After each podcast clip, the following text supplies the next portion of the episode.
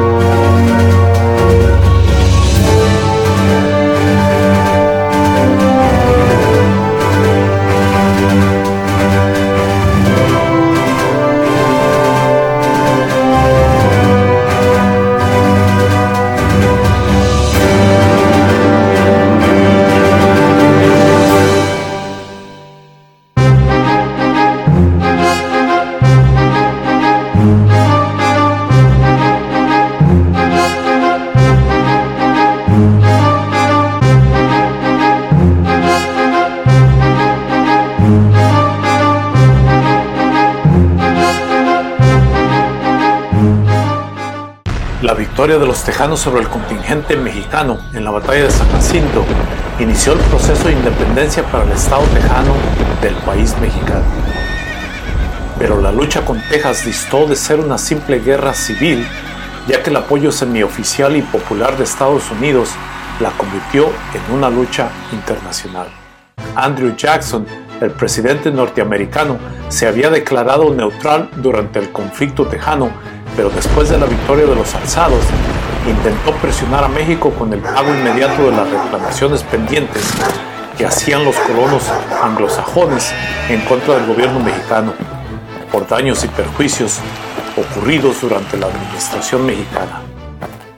Las primeras intervenciones norteamericanas se materializaron con el desplazamiento de tropas a mando del general Gaines, las cuales se rompieron en una obvia violación de la frontera ya que los límites fronterizos con los Estados Unidos catalogaban al río Sabinas como a la demarcación fronteriza. El envío de estas tropas, de acuerdo al presidente Jackson, protegería la integridad del territorio norteamericano en caso de alguna posible incursión de tropas mexicanas en su lucha con los tejanos. Santa Ana, después de su rendición a manos de los rebeldes, se había comprometido a mover sus restantes tropas al lado sur del río Grande actual demarcación fronteriza, pero la frontera acordada, de acuerdo a los tratados de Velasco, establecía el río Nueces como la nueva demarcación fronteriza entre Texas y México.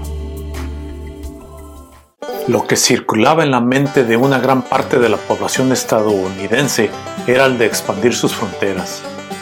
El camino rumbo al oeste se hizo incesante y aumentó el deseo de obtener no solo Texas, sino Oregon California y Canadá.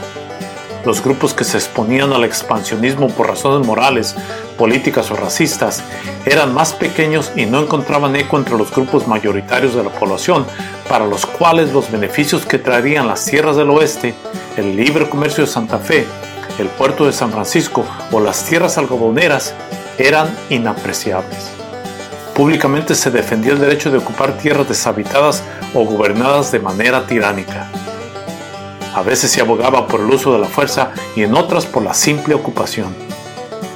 Muchos lo veían como obligación de cumplir con el mandato divino de multiplicarse y poblar la tierra. Los tejanos no fueron inmunes a la fiebre expansionista y llegaron a reclamar Nuevo México y California como parte de su territorio. A pesar de las dificultades financieras tejanas, en 1842 intentaron tomar Santa Fe e iniciaron el bloqueo de los puertos mexicanos del Golfo. Pero el expansionismo en verdad peligroso era el dirigido desde la Casa Blanca. Desde 1840, el gobierno norteamericano había enviado una flota frente a las costas del Pacífico, lo que era indicativo de las metas que se fijaba el país para el futuro cercano ilustradas por el incidente provocado por el comodoro Thomas A. Jones, quien, en el malentendido de que existía un estado de guerra entre las dos naciones, tomó el puerto de Monterrey en California en octubre de 1842. Al percatarse de su error presentó excusas repetidas más tarde por el ministro norteamericano en México. Pero el asunto, los artículos periodísticos, los discursos políticos y las advertencias constantes de la Gran Bretaña mostraban claramente que el nuevo blanco del expansionismo era California. Las relaciones entre los dos países empezaron a ensombrecerse como resultado de las expresiones de expansionismo. La campaña iniciada por el nuevo presidente John Tyler para anexar a Texas y el ataque del comandante Jones al puerto de Monterrey agriarían aún más las relaciones entre los dos países. Sam Houston, instalado ya como presidente de Texas, favorecía la anexión, pero pretendía que el secretario de Estado estadounidense le garantizara el apoyo norteamericano en caso de que se desatara la guerra con México.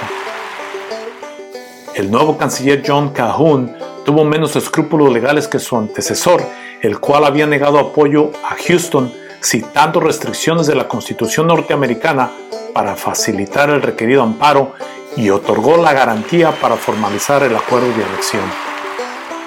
Mientras se llevaban a cargo los trámites, Houston fue sucedido por Anson Jones, el cual favorecía la autonomía en lugar de la anexión a los Estados Unidos. Favoreciendo esta intención del líder tejano, los representantes británicos y francés, interesados en detener la expansión norteamericana, ofrecieron sus oficios para que México reconociera la independencia tejana. El tema del reconocimiento se había vuelto tabú para los políticos mexicanos, a pesar de que la mayoría reconocía en privado la necesidad de hacerlo y confiaba en que la crisis entre abolicionistas y esclavistas impidiera su confirmación en el Senado estadounidense. En efecto, el primer intento de anexión promovido por la administración Tyler en 1844 fracasó porque el Senado se negó a rectificarlo a pesar del clamor popular despertado a favor de la anexión en la campaña del candidato demócrata James K. Polk, quien defendía la reanexión de Texas y la ocupación de Oregón. Tyler no se dio por vencido y maquinó la forma de lograrlo. En el primer intento se había formulado como materia de relaciones exteriores, razón por la cual el Senado debía aprobarlo, pero en la segunda instancia se promovió como problema doméstico de manera que requería de solo una resolución en la Cámara de Representantes aprobada por el Senado. La resolución conjunta se aprobó el 27 de febrero de 1845 y el 1 de marzo Tyler firmó el decreto que permitía la anexión de Texas a los Estados Unidos de América. El ministro mexicano en Washington, Almonte, de acuerdo con las advertencias mexicanas de que tal anexión sería considerada como acto de agresión, pidió sus cartas diplomáticas.